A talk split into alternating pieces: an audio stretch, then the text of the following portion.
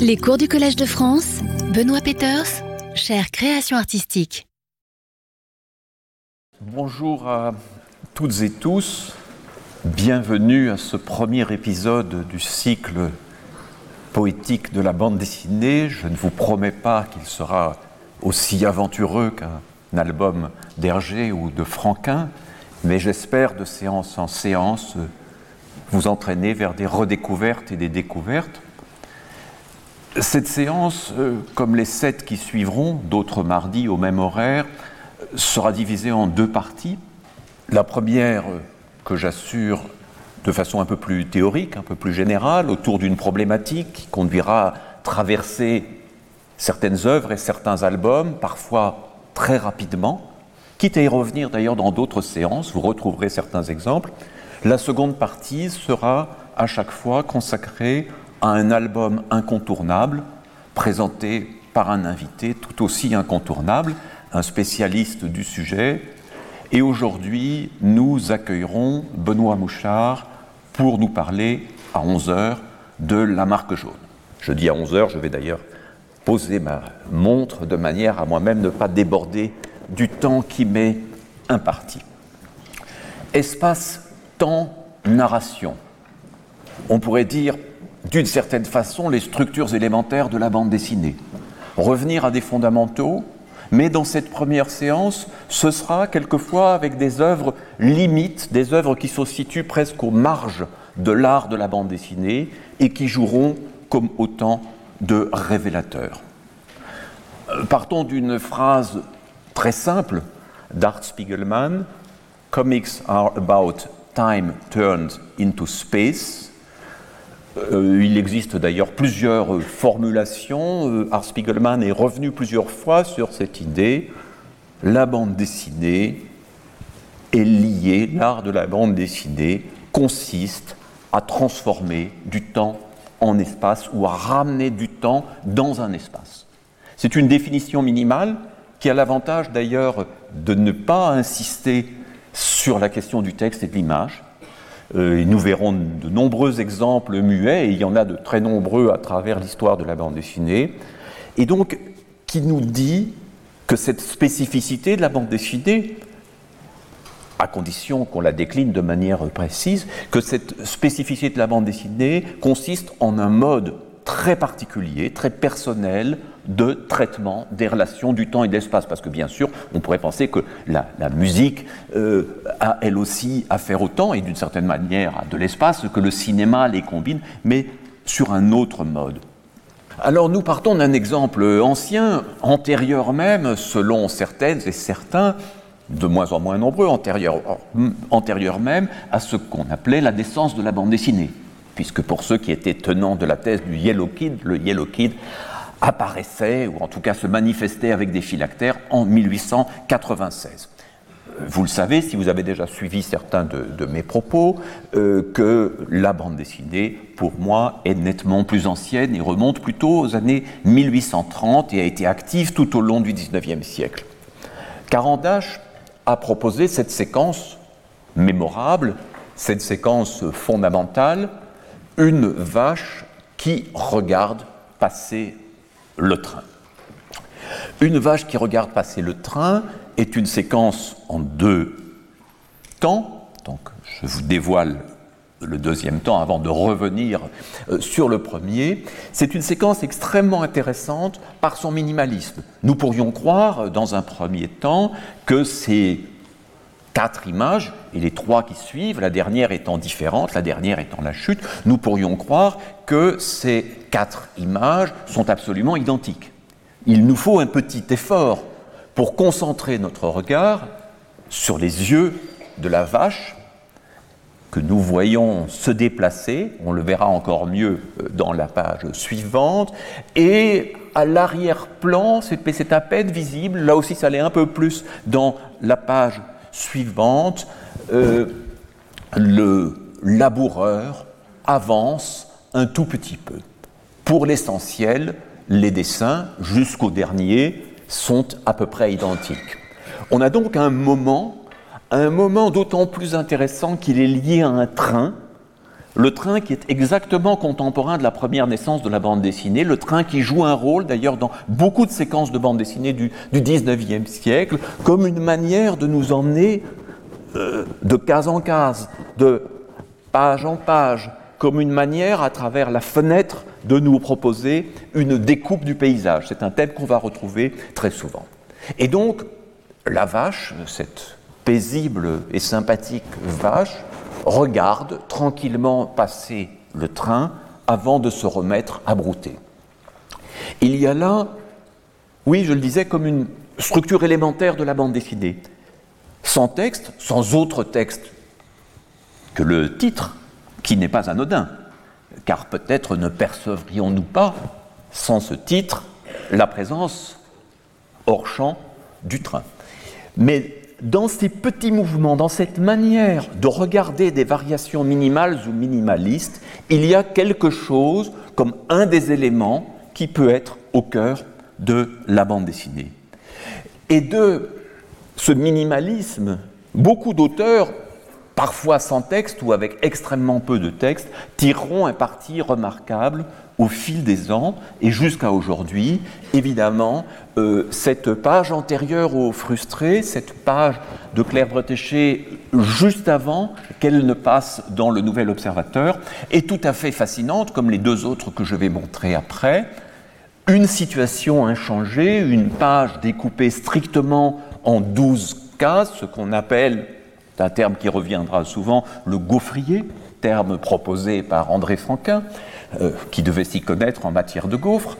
Euh, ces cases, d'allure absolument identique, se couplent sur le canapé, dont on sent que ce ne sont pas tout à fait des jeunes mariés, dont on sent aussi que peut-être euh, l'amour initial s'est quelque peu tari, cette femme qui brode, cet homme qui fume sa pipe, avec un petit bruit d'aspiration, on pourrait penser aux cigarettes électroniques d'aujourd'hui, un petit bruit d'aspiration qui, par sa réitération, avec de petites variantes d'ailleurs, car le bruit n'est pas exactement le même, provoque cette chute. On avait une chute dans la planche de Carandache, la vache se mettait à brouter, vous me direz ce n'était pas un événement considérable, mais c'était une rupture. Ici, la rupture est beaucoup plus violente. Petit bruit à peine audible par sa répétition qu'on imagine soir après soir, jour après jour, année après année, ce petit bruit provoque le choc, le cataclysme.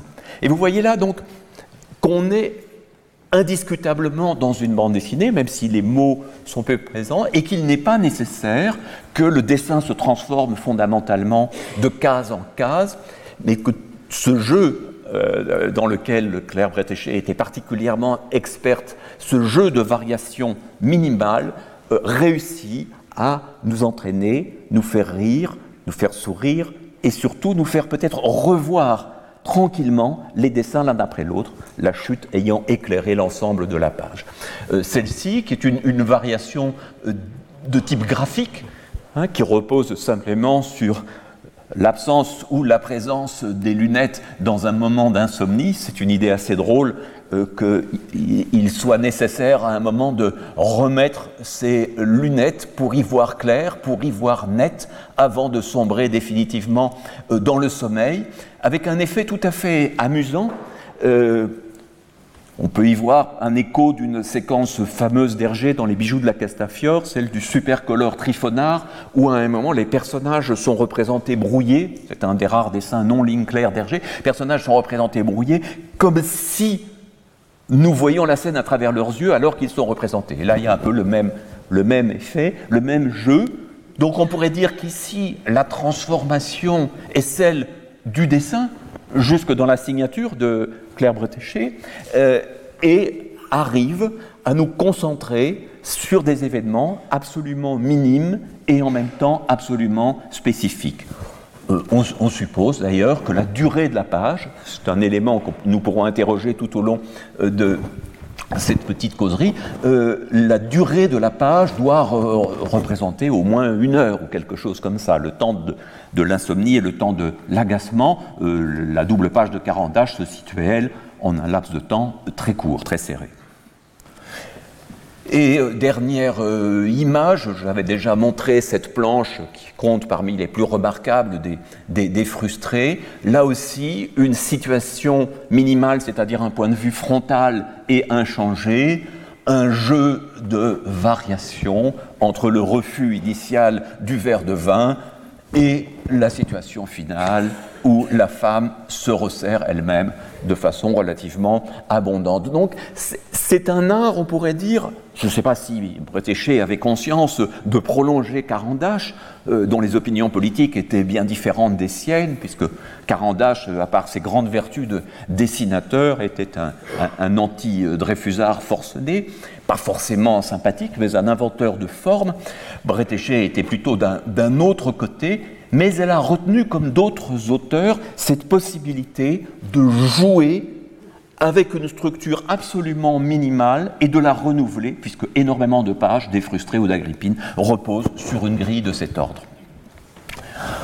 Plus récemment, et on pourrait trouver bien d'autres exemples. Hein. Et évidemment, dans ce que je montre, ne voyez pas une sorte de, de top 10 de l'histoire de la bande dessinée. Ce sont des exemples d'hier ou d'aujourd'hui qui me parlent, qui m'ont semblé éclairants.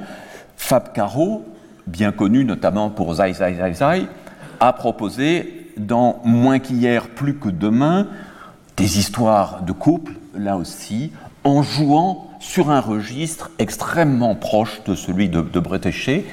Alors, les dessins sont-ils, les trois premiers dessins sont-ils exactement identiques ou ont-ils de petites variations?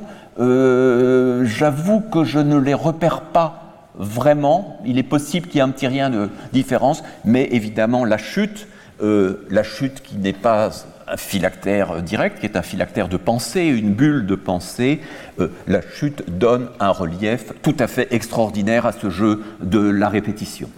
Et nous trouvons dans de nombreuses pages de Fab Caro, qui est un dialoguiste tout à fait remarquable, nous trouvons dans de nombreuses pages de Fab Caro ce même type de jeu sur ce qu'on appelle de manière savante, je crois que la formule est de Thierry Grunstein, la réitération iconique, la reprise d'une image tout au long de, la planche, mais euh, c'est évidemment ici le dialogue euh, qui est tout à fait savoureux.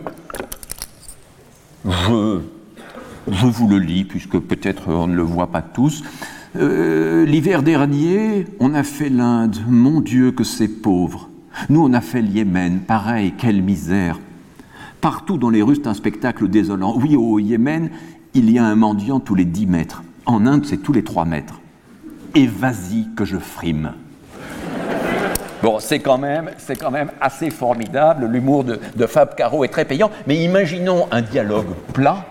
Euh, évidemment, euh, la page s'écroulerait. Le minimalisme suppose de placer ailleurs les enjeux et la virtuosité, et ici, notamment, dans le dialogue. Voilà. Oh, pour le plaisir, je vous le lis aussi. Donc c'est Flore et Jérémie à 7h31 du matin. Allez, je file. Passe une bonne journée, ma chérie. Tu vas où? Ben, au bureau. Jérémie, tu t'es fait virer le mois dernier. Je sais que c'est dur, mais il faut que tu arrêtes d'être dans le déni. Hmm, bon, voyons le positif. Du coup, on va pouvoir aller déjeuner chez mes parents. Tes parents sont morts il y a trois ans, Jérémie. Décidément. Bon. Donc, euh, bon, je fais bien de vous le lire, puisque sans doute on n'arrive pas tout à fait à, le lire. Bon, vous voyez là que cette structure qui pourrait sembler pauvre, cette absence de décor, euh, euh, ce dessin repris avec d'infimes variations, peut donner naissance à une bande dessinée tout à fait remarquable. Euh, j'ai failli vous montrer, euh, mais je ne les avais pas en assez bonne qualité, des images de moins d'un quart de seconde pour vivre de Lewis Trondheim et Jean-Christophe Menu, où euh, Jean-Christophe Menu, en 1991, donc au début de l'association, avait proposé huit dessins à partir desquels Lewis Trondheim avait construit 100 strips différents. Et donc, euh, en les combinant, parfois en reprenant le même dessin, d'autres fois en les mélangeant, et chaque fois en ajoutant du dialogue. C'est un album extrêmement savoureux aussi. Alors, que les chastes yeux euh, mettre des lunettes noires pendant quelques instants euh, pour évoquer les jeux sur la spatialité et la possibilité d'une bande dessinée qui ne travaille pas strictement sur la linéarité, mais aussi sur la simultanéité, sur notre manière de percevoir une situation, par exemple érotique, euh, sous plusieurs angles à la fois. Crépax a été, euh, dans les années 60 et 70, un maître. Si nous observons cette planche muette, et donc dans cette séance, il y aura énormément de pages muettes ou quasi euh, muettes. Si nous observons cette page, on pourrait dire qu'aucune des cases ne signifie véritablement en soi. Elles entrent dans une sorte de puzzle qui va se combiner non seulement dans cette page, mais dans les suivantes, et nous donner l'approche d'une situation, d'une situation que, que l'on pourrait dire assez largement onirique ou fantasmatique. Dans cette planche et la suivante, il y a vraiment cette caractérisation du travail que l'on a dit quelquefois un peu vite fétichiste de Crépax, la manière d'isoler les détails, mais qui a été une des façons les plus ingénieuses, à un moment où ce type d'effet n'était pas si fréquent, une des façons les plus ingénieuses d'utiliser l'espace-temps de la bande dessinée comme une totalité de se dire que ce que le lecteur, la lectrice perçoit d'abord dans une bande dessinée, avant de commencer à la lire, et on peut dire de quelque bande dessinée que ce soit, y compris des plus classiques, ce qu'on perçoit d'abord, c'est la double page, c'est un ensemble, ou en tout cas c'est la page. Et puis nous commençons à la lire. Mais en commençant à la lire, nous avons d'une certaine façon déjà cette perception initiale de sa totalité, de sa globalité. Effet fondamentalement différent du cinéma, où la succession des images est induite par le médium. Un photogramme chasse l'autre, un plan chasse l'autre, nous n'avons pas de simultanéité.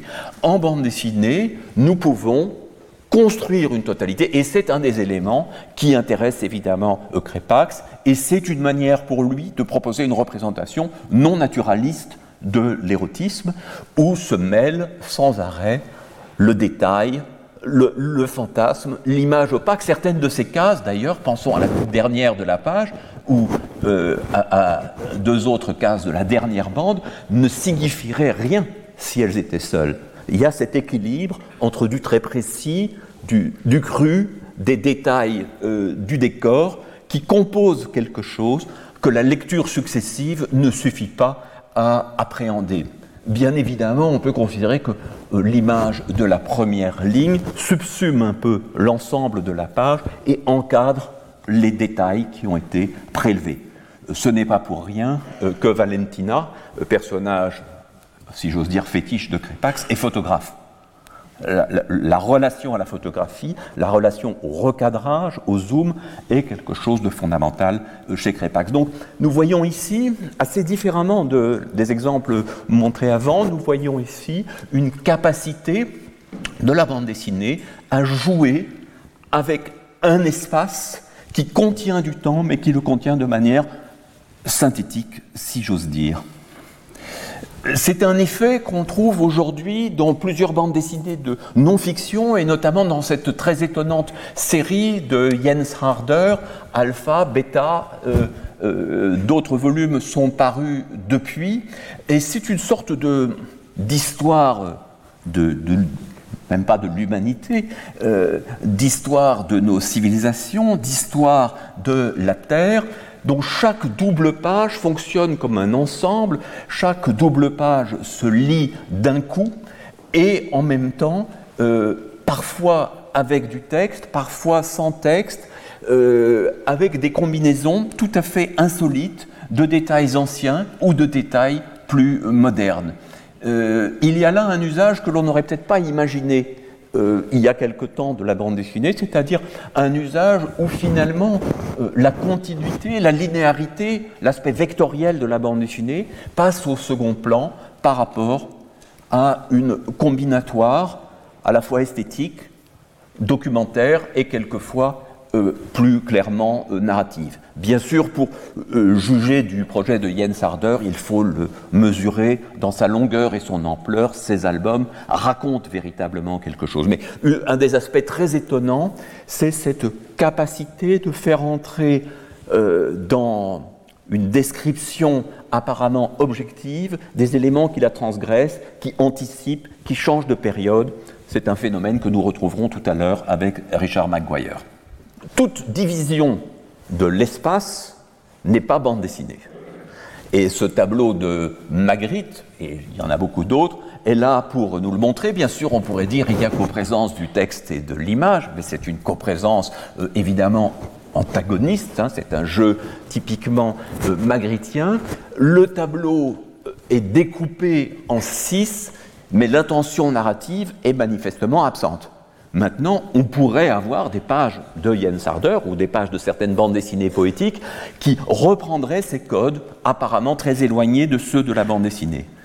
De la même façon, euh, ce tableau célèbre, euh, L'homme au journal, se découpe comme une bande dessinée. Euh, on est à peu près contemporain de la naissance de Tintin par un, un voisin de Magritte. il y a quelque chose qui pourrait nous faire penser à, la vache, euh, à une vache qui regarde euh, passer le train, mais ici, évidemment, euh, l'élément non narratif domine, le personnage est évacué dès la première case, c'est comme si la chute était là à l'origine. Retournons cette page, imaginons-la dans un autre sens, c'est-à-dire les trois paysages, les trois décors, puis la venue du personnage, une apparition, on aurait probablement un élément qui enclencherait un récit. Mais telle n'était pas l'intention de Magritte. Donc il ne faut pas que nous confondions euh, une allure proche de la bande dessinée, une sorte de mise en scène, euh, et c'est quelque chose qu'on voit parfois, que, j'ai pu observer dans des pays étrangers, dans des académies de, de dessin, avec des gens qui avaient vu des bandes dessinées mais qui ne les avaient pas lues, et qui plaçaient des images côte à côte sans que l'ensemble forme vraiment bande dessinée, c'est-à-dire sans que l'ensemble soit porteur d'une intention narrative au sens le plus large du terme, intention narrative où je vois l'un des fondements de la bande dessinée. Et c'est ce que nous montre par exemple cette page très célèbre de Chris Ware dans Jimmy Corrigan, où le personnage principal, Jimmy, est à la recherche d'un père qu'il n'a pas connu, se prépare à le rencontrer imagine les différents visages, lui ressemblant toutefois un petit peu, euh, que ce père pourrait avoir, et très clairement, quand nous passons de visage en visage et de case en case, nous sentons une progression narrative.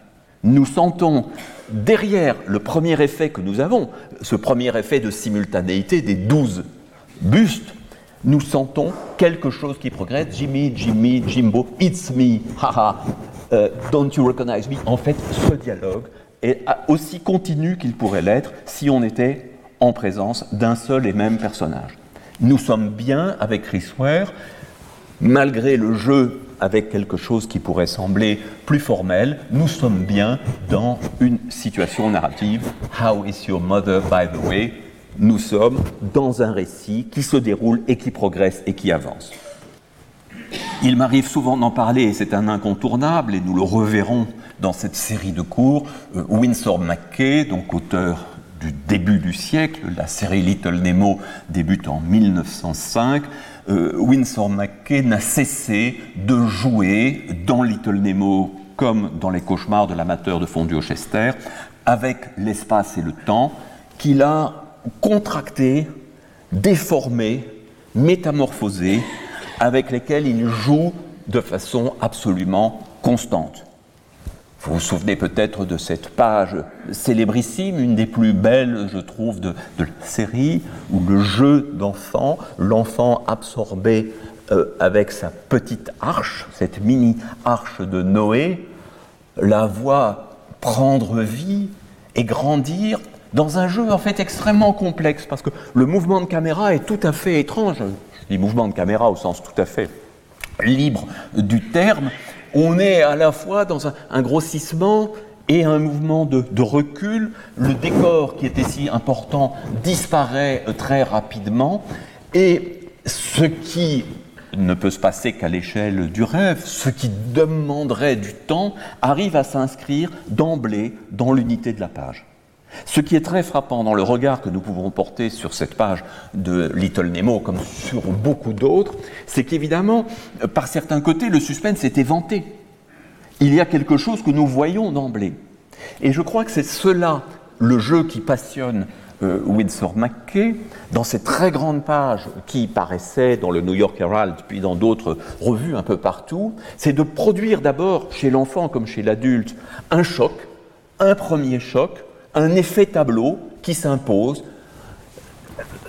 Ces éléphants, ces girafes sont là, nous les voyons, et puis nous acceptons le temps de la planche et le temps d'un parcours linéaire. Nous acceptons au fond que nos yeux, dans la suite euh, de, notre parcours sur la page, que nos yeux proposent une sorte de petit cadre imaginaire et acceptent de se concentrer en lisant les textes, en regardant les détails du dessin, sur, ce qui se produit dans chaque case. Cet effet de double lecture est un effet fondamental que les autrices et auteurs de bande dessinée vont maîtriser plus ou moins bien suivant les cas. Il y a des cas où, par exemple, une case va manger la page et rendre presque impossible la lecture linéaire. Il y a des cas où arrive sur une page de gauche ce qui ferait mieux d'arriver sur une page de droite ou vice-versa. Nous verrons des exemples de cet ordre. Mais Maquet, qui travaille chaque semaine sur un effet de page, sur une planche unique et attendue, cette fête de la couleur, ce rêve à la fois indépendant et subtilement relié dans la série Little Nemo in Slumberland, subtilement relié à la page qui précède et à la page qui suit, puisque souvent il y a une forme de continuité, de reprise formelle ou thématique ou narrative. Mais à chaque fois, il y a ce paradoxe de faire entrer un espace-temps démesuré dans la page unique. J'avais déjà montré dans la conférence euh, Génie de la bande dessinée, qui va d'ailleurs dans quelques jours euh, être édité sous forme de petits volumes, qui est toujours disponible en ligne. je m'étais intéressé à cette page et je m'y intéresse toujours, car elle représente pour Winsor McKay un condensé de l'intérêt pour la mise ensemble de l'espace et du temps. Le changement d'année le changement d'année, se matérialisant dans l'espace de la page, ici trouve une concrétisation tout à fait formidable par la division en deux de la page, par le triangle euh, qui se dessine et par l'idée que voilà, l'année passe. Mais l'année passe et l'année revient puisque euh, Little Nemo euh, paraît de longues années durant et il faut à chaque fois trouver de nouvelles variations, de nouvelles idées sur cette manipulation de l'espace et du temps. Donc ici, euh, l'enfant Nemo jouant avec les années, qui sont autant de casiers, qui sont autant de cases, si l'on veut. L'enfant Nemo passe d'un âge à l'autre avec enchantement puis horreur, redevient enfant, mais ouvre malencontreusement le tiroir de 1999 et se réveille de son rêve devenu cauchemar.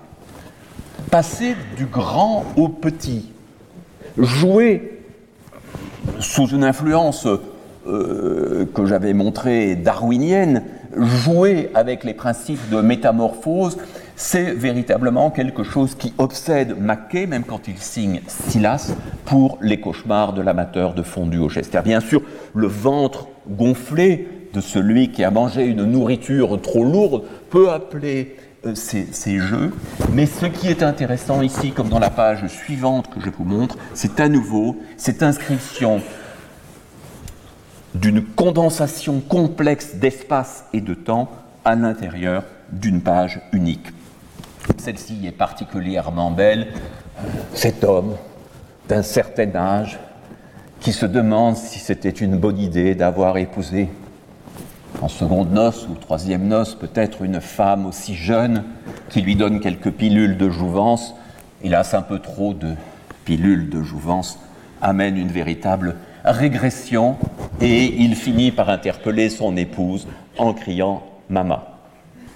Euh, François Skeuten, à l'occasion du centenaire de la naissance de Little Nemo, en 2005, puisque la série date de 1905, avait rendu un très bel hommage en quatre images et je parlais tout à l'heure de structure élémentaire de la bande dessinée. Je trouve que là, on a, euh, en dehors de mon admiration et mon amitié pour lui, on a un très très beau euh, concentré.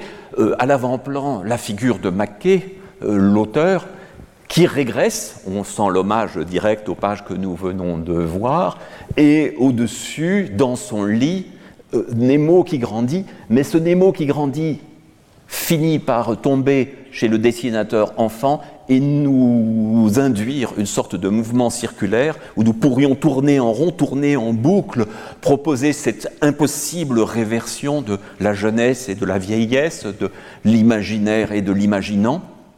Il y a là, euh, je pense, quelque chose, et à nouveau dans une page muette, qui n'était pas vraiment une page de bande dessinée, mais une succession de, quatre illustrations, il y a là quelque chose qui vient nous dire le cœur minimal de la bande dessinée, et vous vous apercevez donc qu'on peut avoir une narration sophistiquée et paradoxale sans recourir au moindre texte. Faire entrer L'espace et le temps dans la bande dessinée, c'est une chose que beaucoup de dessinateurs ont travaillé. Cette séquence est très célèbre, cette séquence de Robert Crumb, dont il existe plusieurs versions, qui nous montre une bande dessinée, j'allais dire sans personnage, mais elle n'est pas véritablement sans personnage. On voit des gens, on voit des véhicules, mais manifestement, ce qui compte, c'est la fixité du point de vue, c'est la réitération d'un paysage qui se transforme euh, peu à peu la perspective euh, euh, écologique est assez manifeste. Il est amusant de voir l'ordre de lecture, qui est ici un ordre vertical, et qui nous conduit une sorte de petite apocalypse à la fin d'embouteillage. What next nous dit Crumb. Quand il reprend l'image, il utilise un ordre plus classique, une consécution qui ressemble davantage à celle d'une page de bande dessinée. Et le What Next va s'incarner dans la version euh, finale. Donc là, on n'est plus en 12 images, mais en 15 euh, images, avec le retour, un peu optimiste, à un environnement euh, presque aussi végétal ou tout aussi végétal que celui de la première case. Une des choses que nous ouvre cette petite histoire, cette page qui a beaucoup circulé, qui a été reproduite sous des formes très diverses, c'est cette idée donc que la bande dessinée n'est pas nécessairement vouée aux aventures de l'un ou l'autre personnage, qu'elle peut être porteuse d'une narration plus vaste, plus large, que ses acteurs ne sont pas nécessairement des actants. Le dispositif de cette page de Chris Ware est tout à fait différent.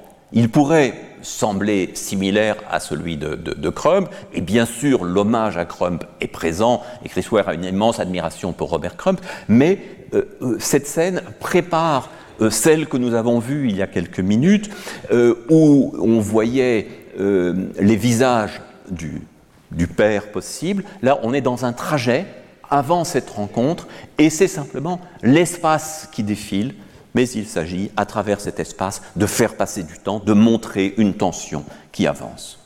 Avant Crumb, et avant beaucoup d'autres, avant qu'on ne parle de roman graphique, euh, un dessinateur anglais, vivant à l'époque euh, au Canada, a réalisé des expériences de romans visuels tout à fait remarquables. Son nom est Martin Vaughan James.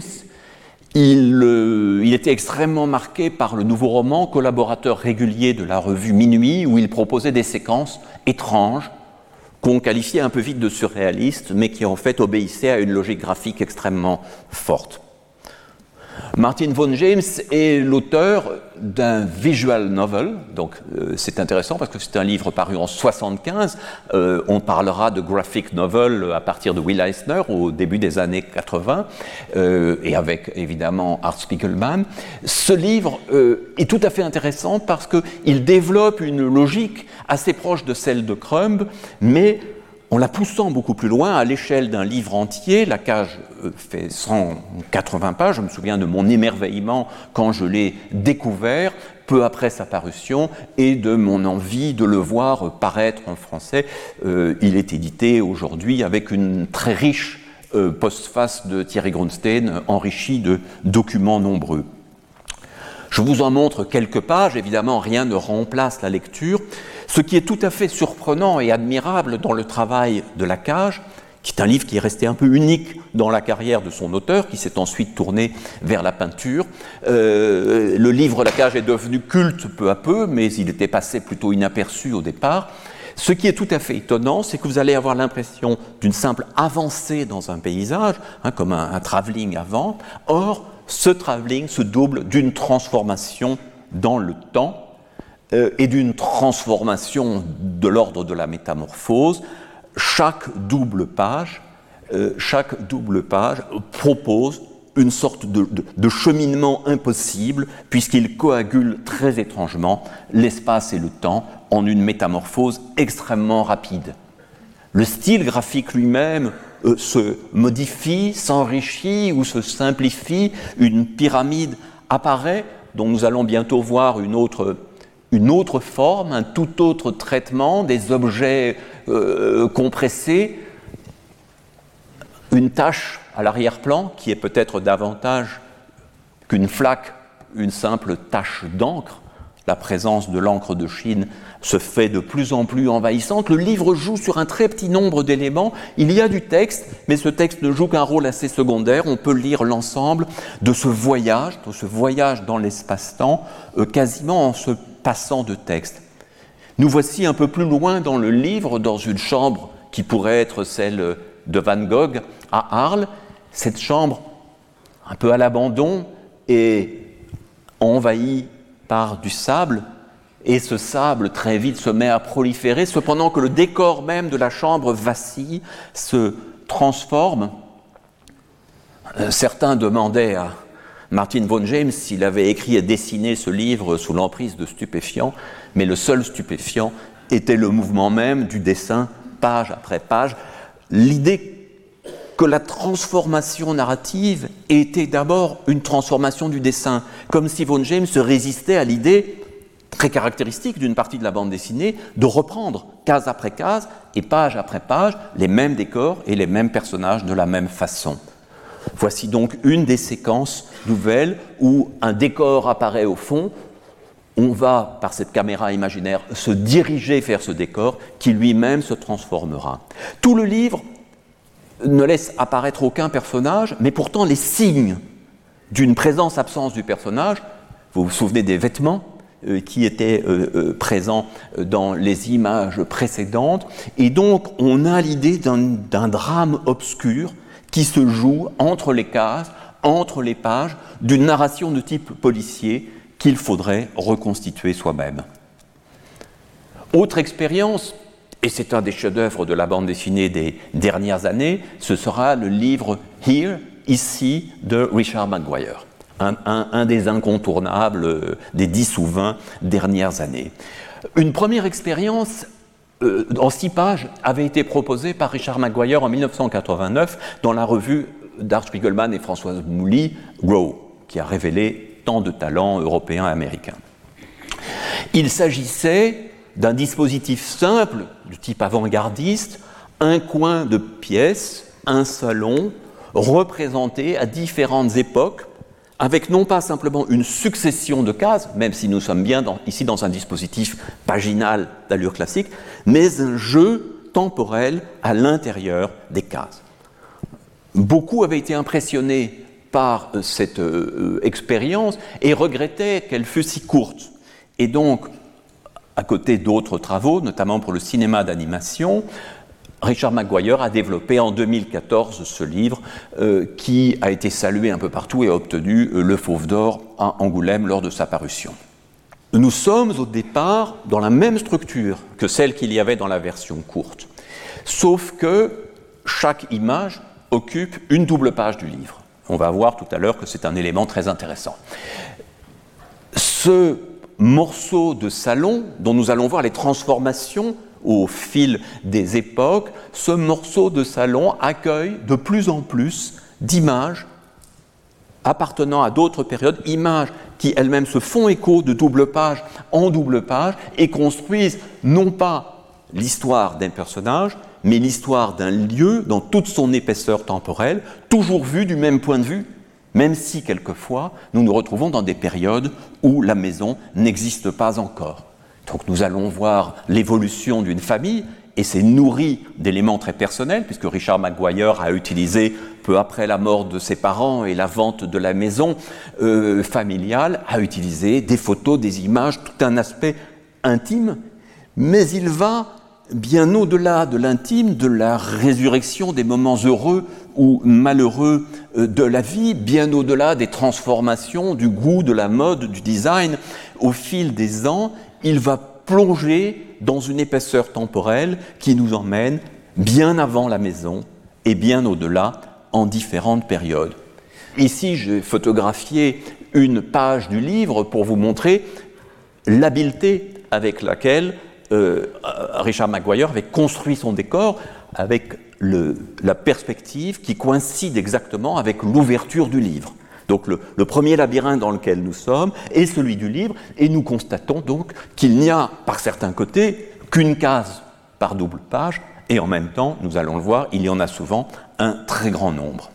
Peu à peu arrive une mémoire immémoriale, celle du temps où l'humain n'était pas là, nous verrons même des images où, la planète n'a pas la même forme, nous verrons plus tard d'autres images qui nous transportent dans le futur à un moment où on reconstitue virtuellement cette maison disparue depuis longtemps.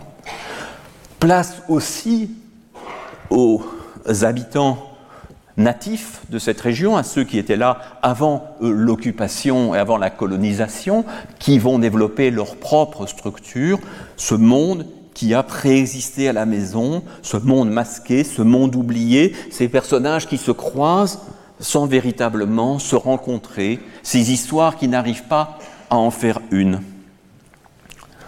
À d'autres moments, nous sommes dans la simultanéité des actions. Donc il y a à peu près tous les jeux que l'on peut imaginer de euh, présence, euh, coprésence, plongée dans l'anamnèse, plongée dans l'imaginaire, plongée dans le futur. Euh, c'est véritablement une exploration neuve du langage de la bande dessinée que certains peut-être n'accepteraient pas d'intégrer à l'histoire de la bande dessinée. Et pourtant, nous avons des cases et des phylactères. Nous avons un récit ou de multiples récits qui se construisent dans une perspective qui, si elle n'est pas classique, ouvre à la bande dessinée, y compris la plus classique, de nouvelles formes. Bien sûr, il y avait eu des incrustations de cases chez certains auteurs dans les bandes dessinées classiques, mais c'était souvent un jeu un peu décoratif, un jeu un peu anecdotique. Ici, nous avons euh, véritablement un moteur narratif.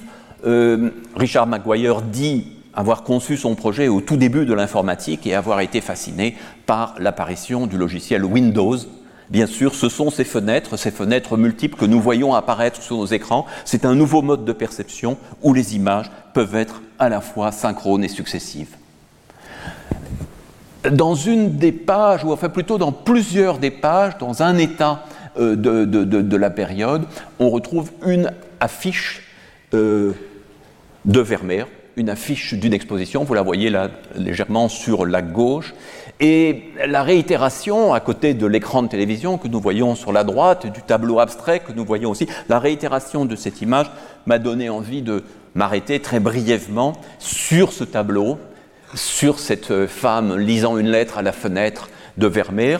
Bien sûr, la situation de la fenêtre euh, est très présente aussi dans ici de Richard Maguire, euh, mais il est intéressant de voir à quel point le tableau provoque cet instant immobile, cette condensation parfaite d'une durée, euh, comme si toute une histoire, comme si toute la vie de cette jeune fille se résumait à jamais dans cette image que nous pouvons regarder, dans laquelle nous pouvons plonger à la recherche des détails, nous intéressant à la lumière.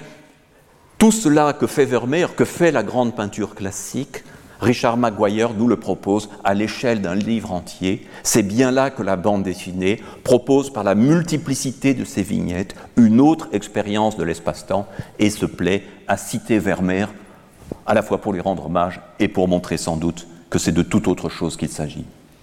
Euh, revoici Chris Ware, mais comment échapperions-nous à Hergé, Töpfer, Windsor McKay ou Chris Ware Comment échapperions-nous à ces gens qui, par-delà leur génie propre, se sont posés en permanence la question de la bande dessinée et de sa réinvention? Euh, Dans Lint, euh, qui est un chapitre, qui est devenu un chapitre après avoir été un volume en soi de l'album Rusty Brown, euh, dans Lint, nous avons une autre expérience de contraction de l'espace et du temps, l'espace d'une vie, une vie complète, depuis les yeux qui s'ouvrent jusqu'au dernier souffle, une vie qui est traduite dans le livre de Chris Ware, à chaque fois par une page. C'est un livre horizontal, hein, donc nous ne sommes pas exactement dans le même dispositif que chez Richard Maguire. Et le premier cas serait un jeu sur la perception subjective du nouveau-né. L'entrée dans un espace où l'autre apparaît, où le langage commence à se dessiner avec une vision euh, qui cherche à mimer le regard du tout petit enfant. Les années passent, le langage est acquis, et vous voyez qu'on a à la fois un effet de séquence, une petite continuité, une situation de dispute entre deux enfants, et en même temps cette grande case centrale qui, résume l'acquisition des premières connaissances, et donc là aussi plusieurs mécanismes temporels qui jouent euh, simultanément. Il y a euh, chez Chris Ware d'abord la diversité des registres graphiques, des pas vers le réalisme ou vers le diagrammatique, mais il y a aussi cette idée qu'on peut résumer chacune des années de cette vie par un moment, un instant, indéfiniment dilaté, et qui trouve son propre code et son propre langage. Vous remarquez que les premières pages se lisent en même temps qu'elles se regardent, elles se perçoivent d'un coup. Plus nous avançons, plus la complexité va gagner, et notamment au moment de l'adolescence tourmentée de Jordan Lint, le personnage assez peu sympathique, il faut bien le dire, que nous accompagnerons et pour lequel euh, Chris Ware va réussir peu à peu à nous donner un sentiment d'empathie, à force peut-être d'être concentré sur lui, sur les instants clés de sa vie, sur les traumatismes, comme la mort de sa mère, et, sur les rêves que nous verrons à plusieurs reprises s'incarner. Voilà la page où il rencontre une jeune femme dont il tombe amoureux et qui semble le, tirer euh, provisoirement d'affaire. Nous voyons en même temps euh, les difficultés. Le livre Recovery, A Guide for Adult Children of Alcoholics, qui nous dit euh, d'où vient le personnage. Et dès cette page suivante, celle du mariage, la mélancolie qui envahit, regardez la différence de temps subtilement marquée dans un dessin d'allure schématique entre le visage de la jeune femme en haut à droite et celui de la même jeune femme au moment de son mariage. Vous voyez en bas, et c'est très caractéristique, en bas à gauche, ces cases bleues qui nous racontent un autre possible. C'est-à-dire qu'on fait entrer non seulement des moments clés, le personnage s'habille pour son mariage, et brusquement l'absence de sa mère lui saute aux yeux et l'envahit et gâche ce qui pourrait être une fête, si, si, MoMA. Mais en même temps, voilà, ce qui aurait pu advenir, l'instant possible, l'entrée du conditionnel dans un monde qui connaissait déjà le présent, le passé et le futur. Le temps passe, la vie s'écoule, l'amertume monte, les séquences bleutées de rêves deviennent de plus en plus présentes et nous allons accompagner le personnage assez tristement euh, dans euh, son divorce, son remariage, la maladie, la rupture avec ses enfants, euh, jusqu'à l'instant final de sa vie. En 72 pages, Chris Ware a concentré l'espace d'une vie, non pas en nous la racontant à la manière d'un biopic, mais en choisissant une focalisation très spécifique.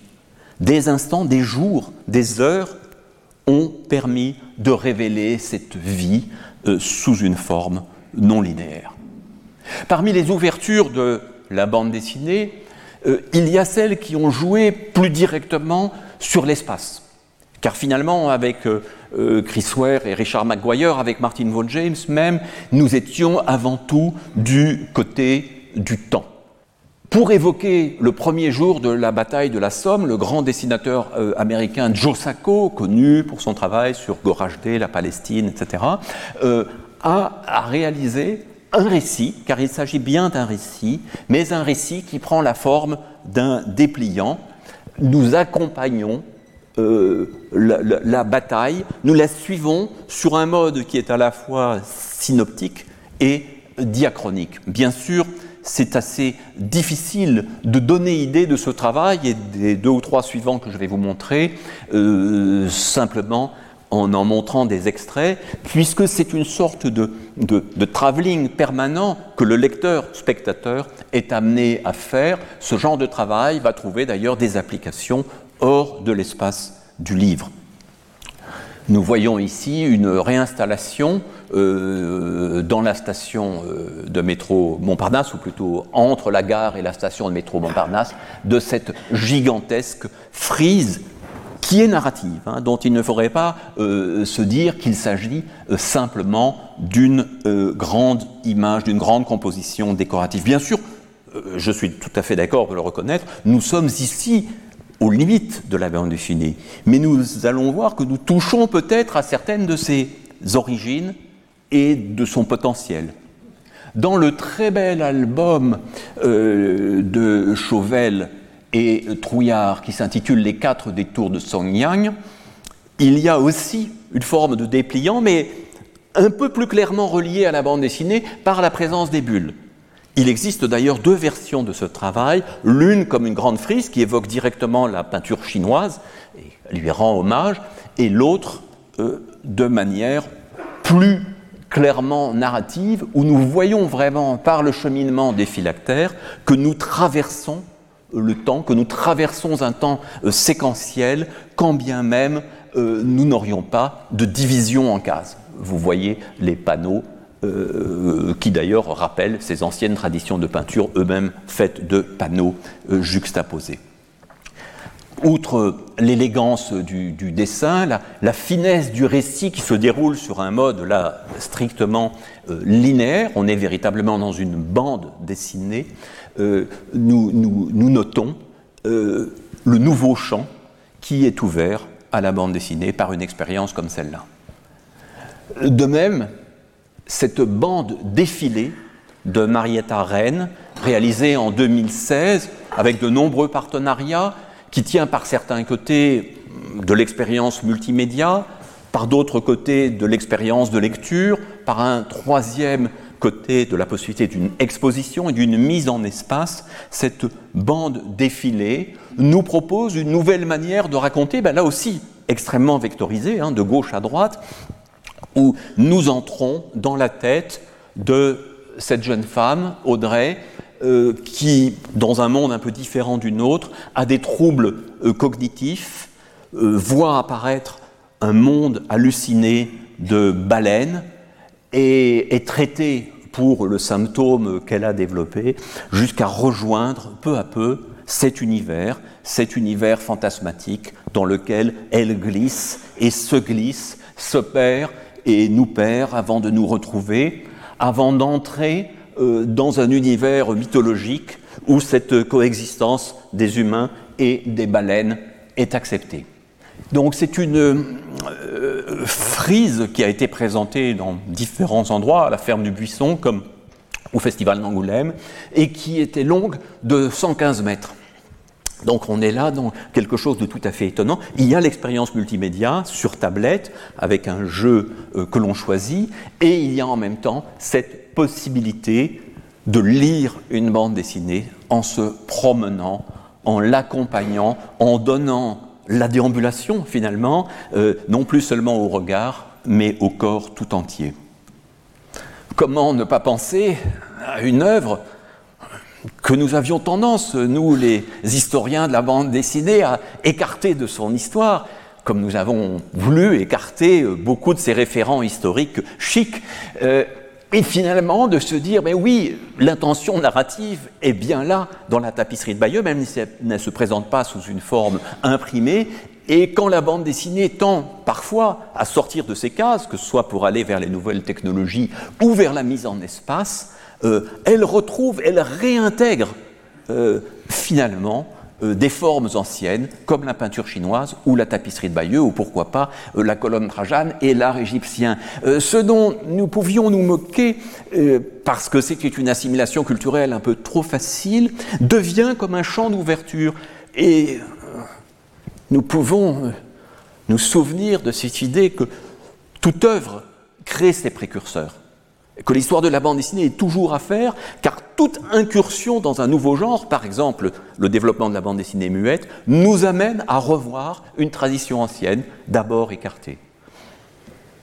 Dernière expérience, et vous la connaissez, je l'ai déjà évoquée, mais comment dans ce thème de espace-temps narration ne pas revenir sur le travail de Marc-Antoine Mathieu et notamment sur cet album 3 secondes, album qui n'est pas le tout euh, de l'expérience 3 secondes, puisque là aussi, elle existe sous forme électronique, sous, sous, sous forme d'application. Vous pouvez véritablement voir cette chose et en même temps, elle se décompose tout au long d'un livre, d'un livre qui n'est qu'une sorte de zoom infini, de zoom intégral à l'intérieur d'une image. On plonge et évidemment, euh, contrairement à ce qui se passerait dans un zoom, on est plutôt, de la façon, dans un travelling imaginaire, on ne perd pas en netteté. C'est-à-dire qu'en entrant dans l'image, on continue à être absolument net. L'ensemble du livre tourne autour d'une énigme policière, et cette énigme policière n'est soluble que par un examen extrêmement minutieux de ce qui se passe à l'intérieur des images, du décodage de signes minuscules. Et donc, on est ici à la fois dans le prolongement et, dans l'opposition à ce que Richard Maguire ou Chris Ware avaient proposé, puisqu'il s'agit de dilater à l'infini un temps extrêmement court, et que la bande dessinée se révèle aussi pertinente pour explorer, dans ce long mouvement d'appareil imaginaire, euh, pour explorer une image, nous faire plonger dans le dessin, nous faire regardeur, plus encore que lecteur, la bande dessinée est tout aussi pertinente pour le faire qu'elle l'était pour subsumer une vie en 72 pages ou pour nous raconter l'histoire d'une maison et d'un espace à travers les âges, euh, comme dans ici. Ce sont donc là aussi des, élargissements. Et, l'idée qu'on n'est pas dans cette narration euh, classique qui devrait forcément se dérouler sur une semaine ou un mois, comme euh, n'importe quelle bonne fiction, ou deux ou trois ans, mais qu'il est possible pour la bande dessinée, affranchie de certaines limites du réalisme, d'explorer d'autres dimensions, d'atteindre peut-être une physique de la bande dessinée ou d'atteindre une poésie de la bande dessinée en même temps que d'explorer les ressources de sa poétique. Jouant là aussi avec les cultures, jouant avec les paradoxes temporels, puisque sur un vase grec on retrouve des scènes contemporaines, Marc-Antoine Mathieu, inlassable expérimentateur, est de celles et ceux qui n'arrêtent pas de faire bouger les ressources de la bande dessinée. Voilà, il est 11 heures pile, donc je suis très satisfait d'avoir tenu dans ce délai, même si peut-être je suis passé un peu vite sur certaines de ces images, mais vous le savez, ces cours sont aussi des invitations à la lecture ou à la relecture, au regard. Montrer quatre ou cinq images d'un livre ne suffit pas à l'épuiser, donc euh, voilà, j'espère qu'au moins l'un de ces auteurs, l'un de ces livres vous aura suffisamment frappé pour que vous ayez envie de pousser plus loin l'exploration. Retrouvez tous les contenus du Collège de France sur www.colège-2-france.fr.